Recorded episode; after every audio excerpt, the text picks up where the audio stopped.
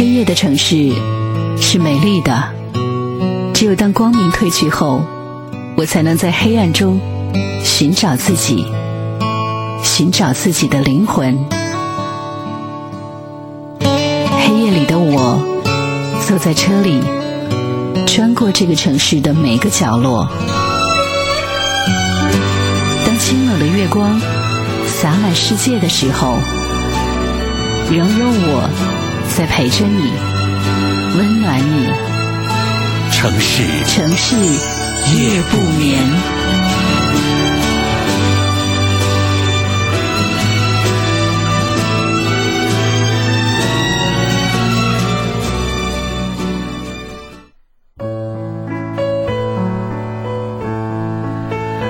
感谢各位继续来将频率锁定在中波七四七调频一零七点八陕西戏曲广播，在每天晚间的二十三点到零点钟准时收听为您直播播出的《城市夜不眠》，我是何欣。今天过得怎么样？有没有一些特别的故事在你的身上发生呢？有没有想要跟我们的朋友一起来分享呢？那么你可以来关注节目的微信公众号，把你的故事和你的心情跟我们一起来聊一聊。节目的微信公众号是一零七八城市夜不眠，一零七八城市夜不眠。当然了，在生活当中你所阅读到的不错的故事和文章，也可以通过这样的方式跟我们的朋友们一起来分享。错过节目直播时段的朋友，还可以通过关注节目微信公众号的方式来获得更多的节目录音。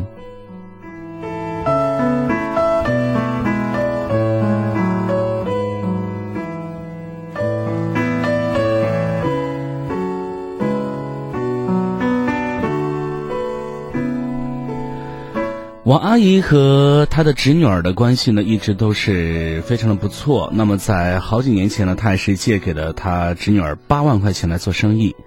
呃，当时呢，她信誓旦旦的说，挣了钱一定会马上还，要把阿姨当成亲生父母的对待，真的是感激涕零。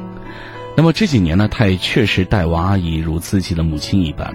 生意刚开始的两年，他确实没挣到多少钱，而这期间的王阿姨从没有提起过让她还钱的事儿。从第三年开始呢，生意就做得风生水起，也是越做越大，一年少说一点也是十多万。苹果手机呢是换了一代又一代，可奇怪的就是呢，他有了钱以后啊，并没有着急着还钱给阿姨，直到阿姨家给儿子买新房急需用钱，反而还不好意思的给他打了电话。并且还钱的时候呢，他打来的电话确认了，只说了一句“已经转账了”，然后呢，就挂了电话。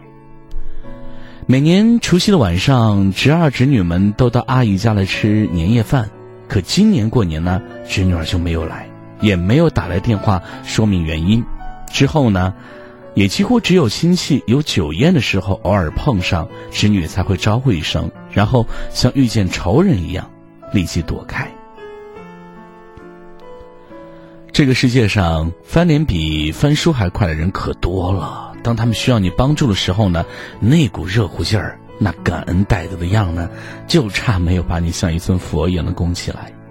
而当你让他们还钱，他们就不开心，还让你感到是你的错，是你多不能待见人，不就借点钱吗？还跟看不起人一样，反而你才像是那罪过方。关键是，你付出你的那点滴之恩。别人不但不会的涌泉相报，反而会恶意的来相对。钱借出去久了，还真以为就是自己的财产了。你让他还钱的时候呢，那才叫你是冤家，他是债主。不还的就跟你无限的斗智斗勇，无限玩消失。还钱的呢，就当是给你的遣散费，从此一刀两断。他们也是丝毫不懂得感恩，钱就这样把人性的丑陋之处淋漓尽致的暴露在。大众的面前，一个人活在这个世界上，除了要用钱来解决衣食住行之外，还有温饱问题呢。更重要的意义就是获得幸福，而幸福就需要你要有一颗正义、善良、醇厚之心，与社会、与他人来建立一个友好的关系。当你只是为了钱而不顾一切的时候呢，注定你就只能得到钱，而丢失了最珍贵的东西。有两兄弟合伙来做生意，本来打算是一人出资一半的来开一个餐馆，可是呢，其中一个兄弟当时经济条件比较紧张，就少出了一点。当时呢，两个人都是齐心协力，为了把生意做好，根本也没在意是你给的多还是我吃亏这些小事儿。可是呢，当生意越来做得越好之后，当初出资给钱多的一方就开始蠢蠢欲动了。他想，既然餐馆能赚这么多钱，为什么要跟他一起平分呢？于是呢，就慢慢的就开始为了挤走他而做了很多小动作。渐渐的，两个人终于就反目了。出资少的那一位呢，就主动弃权，拿走了该拿走的那一份，多的一分呢，也没要。这些年，那位出资较多的人赚了不少钱，可是他也是越来越不开心，也感到良心不安。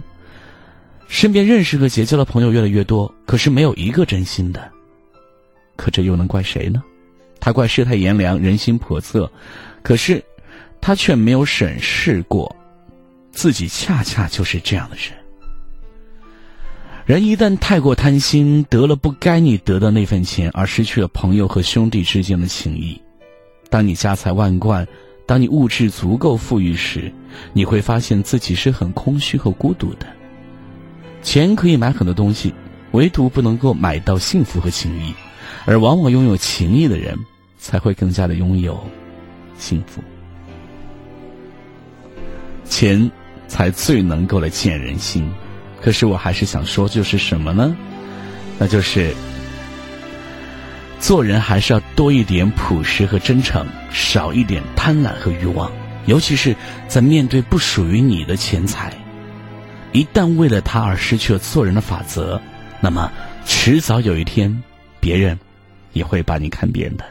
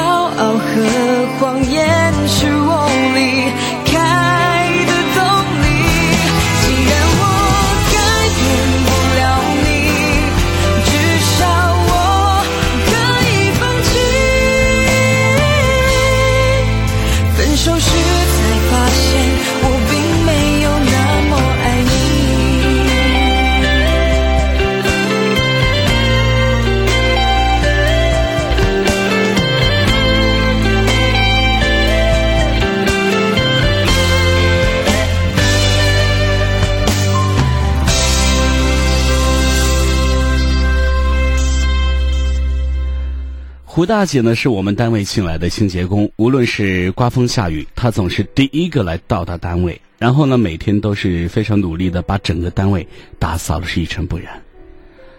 我呢是那种准时上班的人，不管前一天加班有多晚，第二天一到上班时间呢，定会若无其事的又出现在办公室里。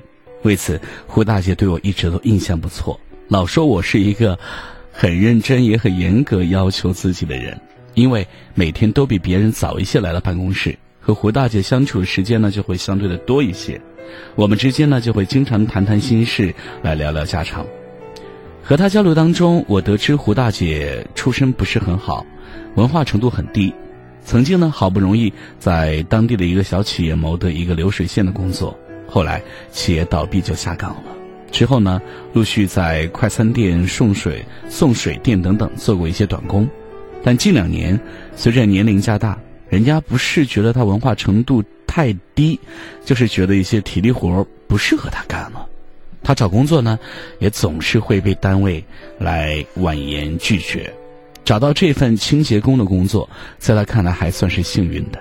虽然工资不算高，但是能够来贴补一些家用，能够基本满足他两个孩子读书的开销，他心里也是十分的高兴的。很多人都觉得胡大姐做着又累又脏的工作，很不屑于和她交流，甚至连碰面都懒得打招呼。然而，随着我对胡大姐了解的不断的深入，我对她却怀有一种莫名的敬意。我觉得她虽然出身不好，没有文化，家庭也贫困，但是却很乐观坚强，且勤劳又勇敢，是一个特别称职的母亲，一个特别能干的女人。因为这样，我对胡大姐也是一直特别的崇敬。这种崇敬，准确的说，是因为在她的身上，我看到了我母亲那一般倔强的模样。我的母亲呢，也是一个没有读过几年书的农村妇女。那个时候呢，农村重男轻女非常严重。据说我外婆烧香拜佛，整天想生个儿子，于是连生了三个女儿之后呢，终于有了我舅舅。可想而知，作为排行老大的母亲是多么的不被重视。母亲告诉我说，她总共只上三年学，而且天天都是背着我舅舅去的，每天放学回家总是一身的屎尿味儿。刚去了三年，外公外婆觉得女孩子读太多书没有用，总是要嫁作他人的，于是呢，母亲就连背着舅舅一边念书的机会都被活活的剥夺了。为此，母亲对知识的渴望总是特别强烈，对子女呢也寄予了非常高的厚望。她说：“她这辈子最大的心愿就是要让我多读书，不要重走他没有文化的老路。”就是这样的信念，过去了十几年时间，我母亲不管是有吃没吃，她愣是把我送出山外，送上了大学。有一次，我无意说起我母亲支持我读书的情况，胡大姐眼睛突然就湿润了。她说，她最大的愿望就是让她孩子走出大山去上大学，将来能够自力更生，甚至是找到一份好工作，不用再做又重又累的活。如今呢，她两个孩子都非常争气，大女儿准备大学毕业，小儿子也即将高中毕业，成绩还不错。而且，大女儿还在学校期间就已经能够来自给自足，她非常自豪和骄傲。看着她一边说起孩子，一边眼中泛动的泪花，还有泪中含笑的温暖的笑容，我再次被他的坚强、勤劳、善良、执着和勇敢深深的感动着。也许，胡大姐她并没有上过几年学，没有什么文化，但是因为先天的遗憾，她反而更加懂得文化知识对于一个农村孩子意味着什么，自力更生对于一个孩子意味着什么。这样的母亲，其实不管她从事什么工作，身份地位有多卑微，我都觉得她是一个真正大写的母亲。记得有一次，胡大姐在打扫卫生，遇到个别同事没有把垃圾投放到指定位置，也没有分类投放，于是呢就善意的提了个醒儿。有个同事觉得他唠叨，也或许是瞧不起他一个扫地的阿姨吧，非但没有觉得歉意，竟然狠狠的回击他说：“你就是我们请来扫地的，如果没有垃圾，你不是下岗了吗？”胡大姐一听。略微诧异了一下，就默默转身离去。从那以后呢，他每天扫地的时候呢，就再也不多说一句话了。我不知道那一刻的胡大姐是一种什么样的感受，但是我相信这样的一句话一定足以让她刻骨铭心一辈子。就像当年我母亲总是被别人说“你就是个文盲，你懂什么？不要插嘴”一样。我相信总有一天。当他们儿女们一个个长大成人，一个个学有所成，一个个自力更生，一个个学会来孝敬父母的时候呢，他们一定可以骄傲的告诉别人说：“文盲不是我的错，卑微也不是我的全部。”他们同样有着不亚于任何人的自豪和骄傲。其实，工作不分贵贱，身份。不分高低，每一个勤劳勇敢而又坚强的母亲都应该值得被尊重。当我们在用犀利的言辞伤害一位母亲的时候，我们都应该来问问自己：我们连尊重都不会，凭什么觉得自己有高人一等呢？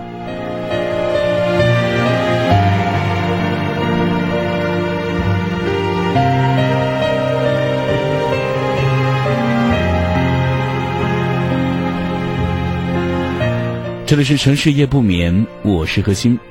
一首歌曲之后呢，继续回到节目当中来分享更多的故事吧。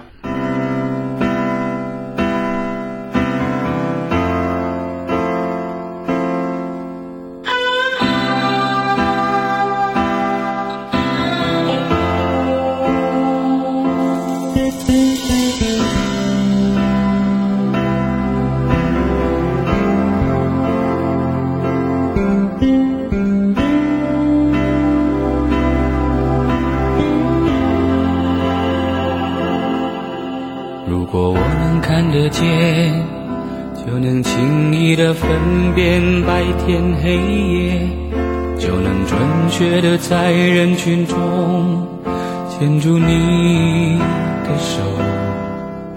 如果我能看得见，就能驾车带你到处遨游，就能惊喜的从背后给你一个拥抱。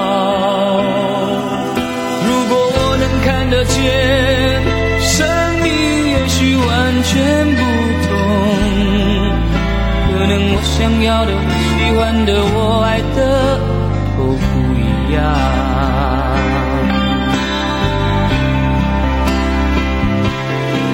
眼前的黑不是黑，你说的白是什么白？人们说的天空蓝，是我记忆中那团白云。背后的蓝天，我望向你的脸，却只能看见一片虚无。是不是上帝在我眼前遮住了脸，忘了掀开？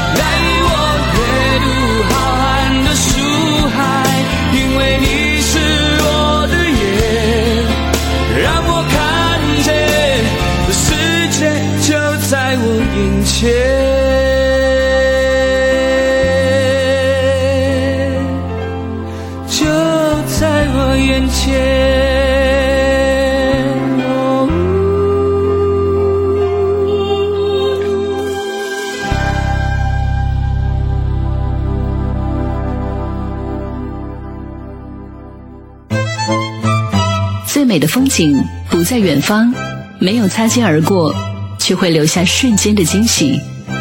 无需相见，那眼眸依然深邃含情；无需回首，那身影依然是心中最美的风景。人世间有一种相遇，不是在路上，而是在心里；人世间有一种陪伴，不是在身边，而是在灵魂。城市夜不眠，核心与你温暖相伴。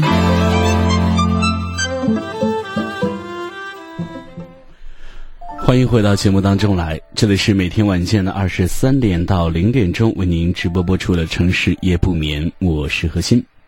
收听节目的时候，也希望各位能够来关注节目的微信公众号“一零七八城市夜不眠”，一零七八城市夜不眠，可以来参与到节目当中，并且可以获得更多的节目资讯。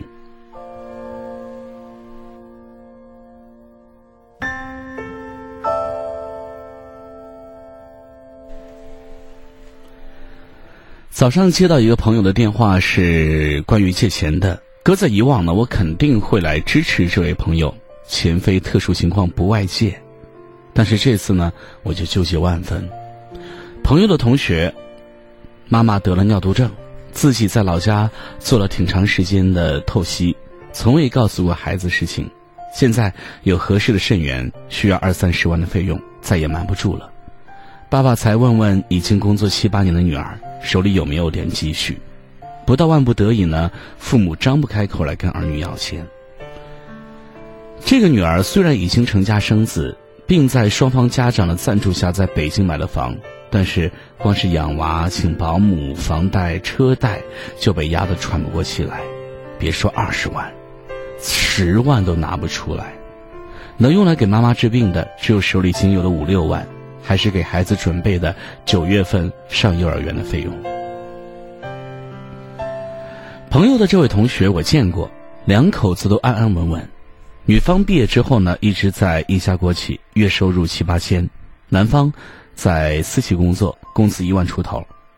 如果没有突如其来的变故，小日子呢倒也四平八稳。但这一成不变的安稳，也意味着承受不起一点意外打击。好不容易等到的肾源不能浪费，只能是厚着脸皮来借钱。朋友说，情感上我特别想借他十万八万的，但是理智上我担心他十年八年也还不了这个钱。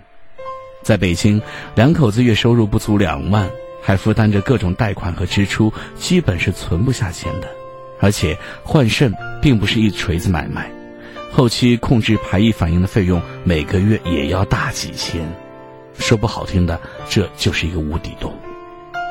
最终呢，我同学、我朋友也是给他同学打了五万块，他对我说：“我也不富裕，好在这些年一直折腾着学习跳槽，工资越来越高，家人万一有病有灾，经济上足够来抵挡一阵子。这五万块呢，我也是不打算要回来了。”看吧，我们张口跟人家来借钱，对方是要考量我们的偿还能力的。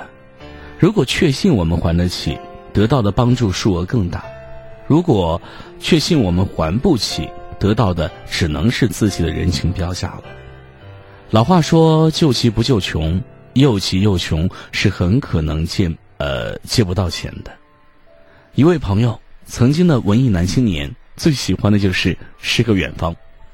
他二十五岁之前赚的钱全部用来旅游了，在二零零六年的某一天呢，这个文艺男青年突然从柬埔寨飞了回来，并且消失良久。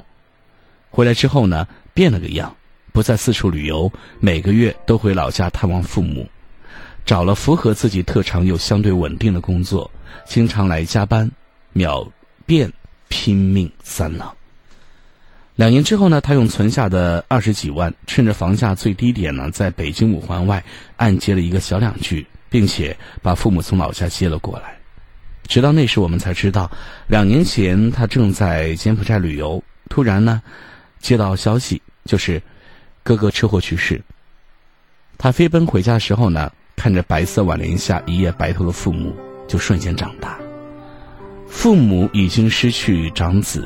自己成为他们唯一的依靠，再也不像以前那样天马行空、混蛋一般，视野不顾的四处游荡。他当时一滴眼泪都没有掉，脑子里只有一个念头，就是再也没有哥哥来替自己尽孝了。自己若再没有正形，毁的就不是一个人，而是一家三口的生活。当一个年轻人意识到肩头的责任，便迅速变得成熟起来。曾有一份调查问老人最害怕什么，排在第一位的是生病，其次呢是经济问题。他们担心生病之后自己无法自理，担心退休金不够自己开销，更怕自己成为儿女的累赘。就是这样的父母，为了我们读书，他们省吃俭用；为了我们结婚，他们倾囊相助；为了我们买房，他们拿出所有存款，甚至举债累累。到老了，却担心给儿女来添负担。曾和一位远房亲戚聊天，他妈妈当时刚刚出院，他说最自豪的就是住院的时候呢，自己有能力来给妈妈请最好的专家做手术，让妈妈住最好的单人病房，给妈妈用最好的、副作用最少的药，请服务态度最好的护工。小时候。爸爸妈妈想尽一切办法给我们最好的吃穿用度，长大之后，我们若不努力，如何让父母老有所依呢？不可否认，有些人投胎技术好，出生在衣食无忧、什么灾难都不怕的家庭，他们努力与否并不影响自己以及家人的生活，但是大部分人都是芸芸众生中的普通一员。小时候的梦想是考个好大学，以求有个好工作；工作后的梦想是年年涨薪水；涨了薪水之后，又想着跳槽，可以薪水翻倍，能更快的凑够首付买房。当买房、买车、生娃的人生大事落定，自己和配偶的双亲又开始需要照料，孩子各种补习班的费用需要精打细算。在人生的任何阶段。偶尔的小放纵，给自己几天假期都是无可厚非。但是放眼人生长跑，哪个时期都需要咬牙来紧紧跟进，不然环环相扣的踏实人生将会变成一长串的问号。比如，初中怎么办？高中怎么办？大学怎么办？工作怎么办？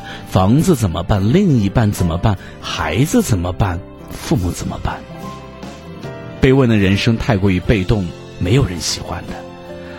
既然鸡飞狗跳的阶段迟早会来，我们何不早早努力，来做好准备呢？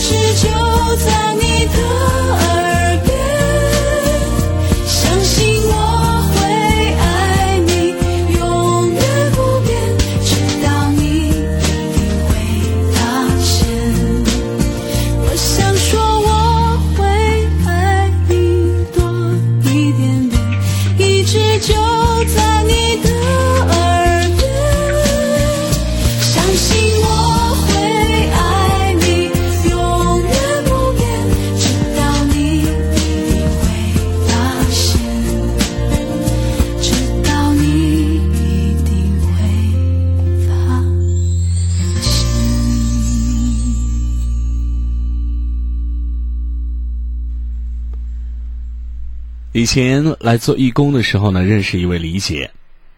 那年她刚刚四十岁，独自一人带着孩子来艰苦度日。后来慢慢的熟了，渐渐的就知道了她的一些故事。李姐年轻的时候很漂亮，学历也不错，追她的人排了长队。有一次，我偶然间看到她年轻时候的照片，真的是有一种旧时明星的感觉。在这么多追求者里，李姐独独选了一个长得很俊朗，但是家境不太好的小伙子。李姐对他几乎是一见钟情。可是李姐的父母可不会管小小伙子长得好看不好看，只看他物质条件如何。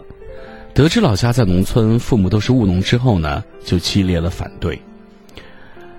李姐脾气也很倔，见父母不同意呢，就偷偷拿了家里的户口本，直接去登记了。老公感念她的不顾一切，发誓要让她锦衣玉食。父母终归是心疼女儿的，且木已成舟，只好不甘不愿地收起了敌对姿态，转而翻出一张银行卡给女儿，来当做给女儿的陪嫁，叮嘱这是给她的私房钱，不要拿到小家里用，小家的开销应该男人来想办法。可是，处于新婚中的女人，所有人都是外人，唯有老公最亲。李姐拿到银行卡之后呢，转身就和老公筹划着做点什么生意。老公虽然出身农村，可是头脑活络，分析了当地的市场和消费习惯，便租了个门面，做起了老年服装加工。他把加工点设在农村老家，那儿工资低，再拿到浙江这边来卖。大冬天的棉袄一件卖不到一百，质量也挺不错，销售呢立刻就打开了，而且他还有一半的利润。虽然做的不是大生意，但是过日子也是绰绰有余了。李姐很安心的辞职回家带孩子。男人需要被肯定，李姐希望做女王，两人的矛盾渐渐就凸显起来。而此时，另一个同时开服装店的女人出现了，对方呢是一个离异女人，有一个八岁的儿子，归于前夫，独自一个人在这个城市来求生活。男人大多都是怜惜弱者的，见他一人谋生不容易，也就时常帮下忙。女人性格脾气很好，又做了一手好菜，为人也低调无争。由于是开店做生意的，脸上永远都挂着亲和的微笑。据李姐说，也许最初两人没有什么，只不过是同情心发作而已。那时候，李姐看到一则短信：“李哥。”那家工厂的货真的物美价廉，谢谢你。李姐看到这个短信就炸了，逼问老公对方是谁，什么时候认识的，是什么关系？老公觉得受到莫大的侮辱，也针锋相对。一贯高高在上的李姐气在心头，强硬的提出了离婚。按李姐本来的想法是，老公一定会苦苦哀求自己的。毕竟呢，两人十几年的婚姻还有孩子维系着，可李姐料到没错。当他提出离婚的时候呢，男人确实服软了，跟他说组成一个家不容易，孩子刚上学。但李姐没有见好就收，反而更加坚决的来要求离婚。其实，李姐真正的想法是，一次把老公弄怕，从此一劳永逸，对方按自己的要求去做。李姐表现的费力不可，并且说：“我绝不能忍受我的老公跟别的女人眉来眼去，我的尊严不容许我跟这样的男人过。我们离婚吧，家里的东西我什么都不要，只要孩子。我跟你在一起时什么都不图你，离婚也不图你什么。”男人还是挽留了她几次，但李姐没有把握机会，最后，对方答应了离婚。错失良机的她，昏招迭出。一来说出口的话，他不知道该怎么收回，只好坚持一点：离婚，我就带着你的孩子走，其他什么都不要。此时，李姐的父母均已过世。李姐原本想着，他怎么可能忍受着我们母子出去受苦呢？他肯定会打消离婚的念头的。男人确实还念着情分，跟李姐说：就算离婚，你也要继续过日子，房子和钱都给你。李姐认为他果然担心他们过不好，于是更加有底气的说：“我就想离婚，除了孩子，我什么都不要。我本来就不图你的钱。”最后，男人成全了她。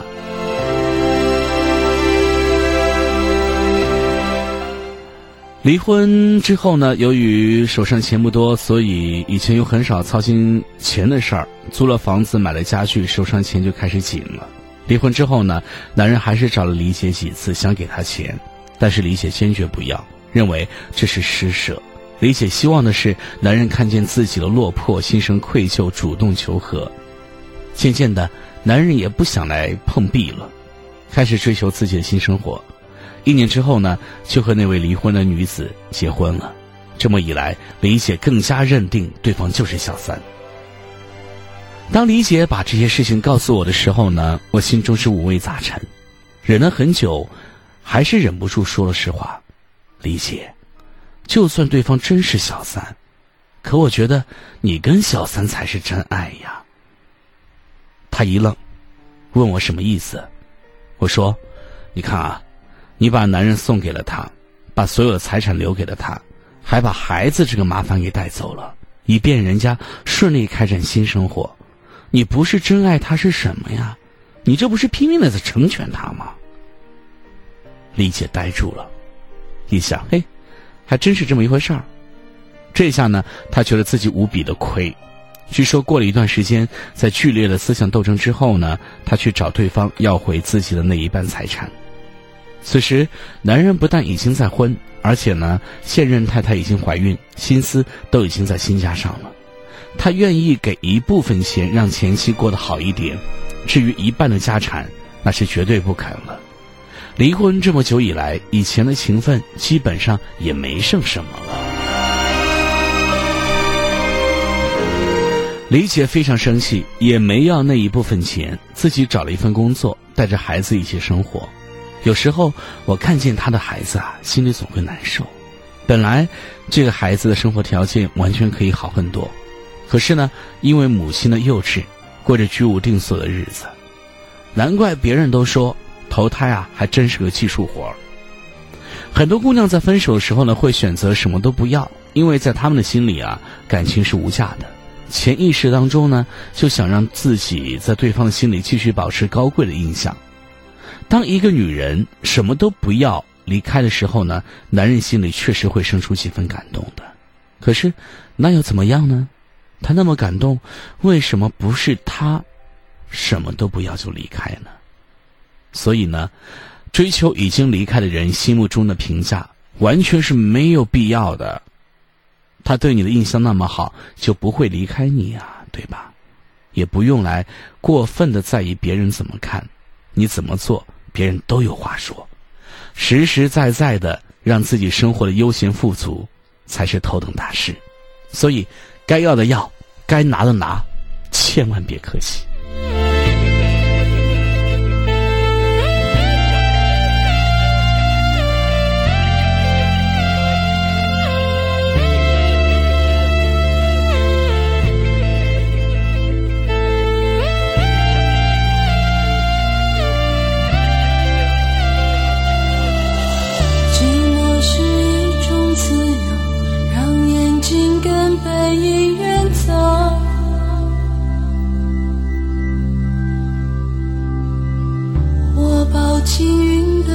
手，想学会在天空游悠。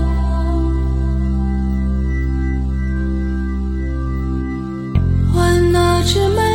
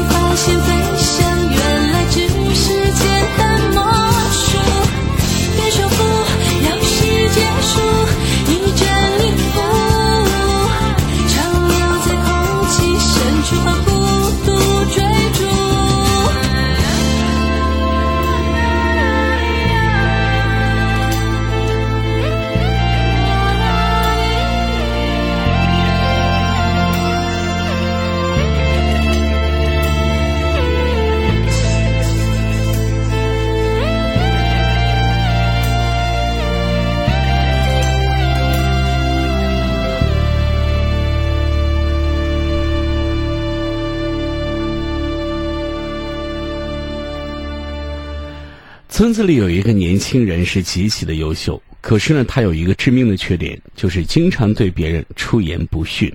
他的父母和朋友劝他，他总是说：“这有什么大不了的？不就是几句话吗？有什么值得大惊小怪的？”然后呢，依然是我行我素。有一次呢，村子里来了一位禅师，年轻人对禅师说了一句很不敬的话，别人批评这个年轻人，年轻人振振有词的说。不就是几句话吗？我向他道歉不就可以了吗？禅师听了，微笑着对年轻人说：“我给你讲个故事吧。”好多人，包括这个年轻人都围在禅师的身旁。禅师顿了一下，开始来讲故事。有一个人养了一只从小就从深山里捡回来的狗熊，他一直养着这个狗熊。可是有一天呢？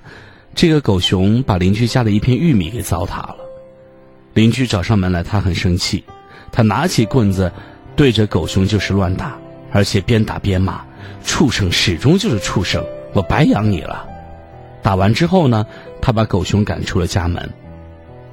第二天的时候，他又后悔了，可是呢，狗熊已经走进了后山，他很后悔，可是再也找不到狗熊了。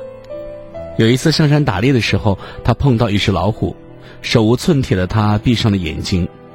突然，他听到了搏斗的声音，他睁开眼睛一看，原来是那只狗熊回来了。狗熊把老虎赶跑，他高兴的上去爱抚着狗熊，说道：“太好了，上次我打了你还疼吗？你跟我回去吧。”狗熊说：“早就不疼了，可是你说过的那些话却还在让我疼。”而且很疼很疼。狗熊说完呢，头也不回，就又回到了后山中。禅师的故事讲完了，大家都在感叹说过的话竟然会有这样大的伤害，唯独这个年轻人却是一副不屑的样子。禅师又从口袋里取出几颗钉子，对年轻人说：“你去把这几颗钉子钉在树上吧。”年轻人按禅师的话去做，把钉子钉在了树上。年轻人刚回去，禅师又说道：“你去把钉子取下来。”年轻人没有说什么，又回到了树下，准备把钉子取下来。可是，年轻人费了半天的劲儿，用各种工具折腾了半天，才取下一根钉子。禅师来到了年轻人身边，用手指着那个钉子留下的痕迹说：“就是拔出来，那又能怎么样呢？树干上不还是留下深深的伤痕吗？”就像那个故事里的狗熊一样，虽然棍子留下的疼早已经消失了，可是那个人说过的话对他的伤害却是终身难忘的。禅师又看了一眼年轻人，接着说：“对别人有所伤害的话，就像是钉子一样，尽管你能取回来，可是你留给别人的伤害，就像钉子留在树上的疤痕一样，是永远消除不了。”年轻人听了，顿时大悟。他说：“我现在终于明白，出言不逊对别人会是多么深的一种伤害。谢谢大师的指教。”禅师听了，点头称是，然后飘然而去。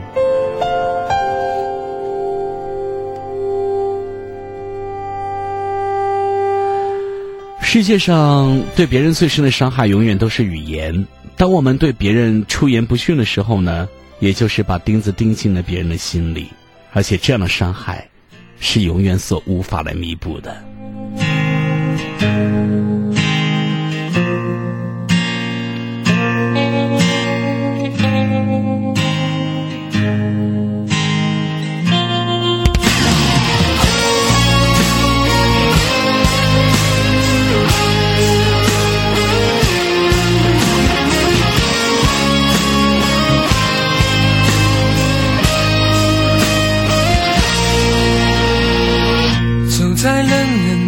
大街，天空突然下起了大雪，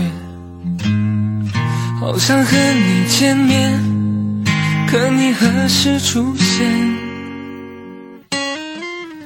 我在爱的边缘，想起和你分手的那天，泪水一点一点，一遍一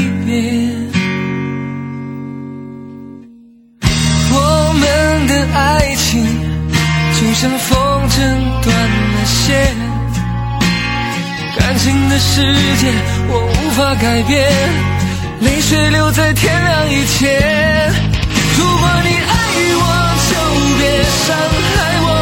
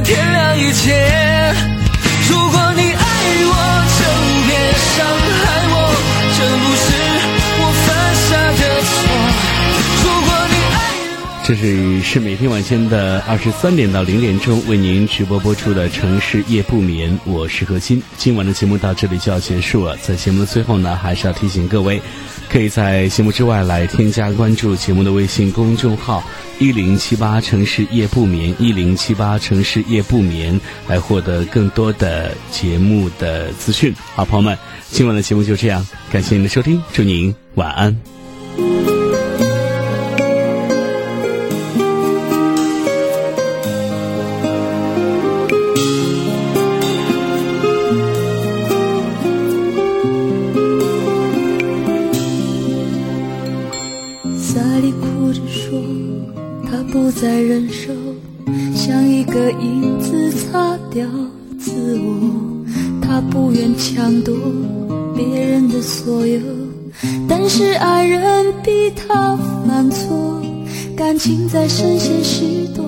伤了人还不罢手，直到自己碰到伤口。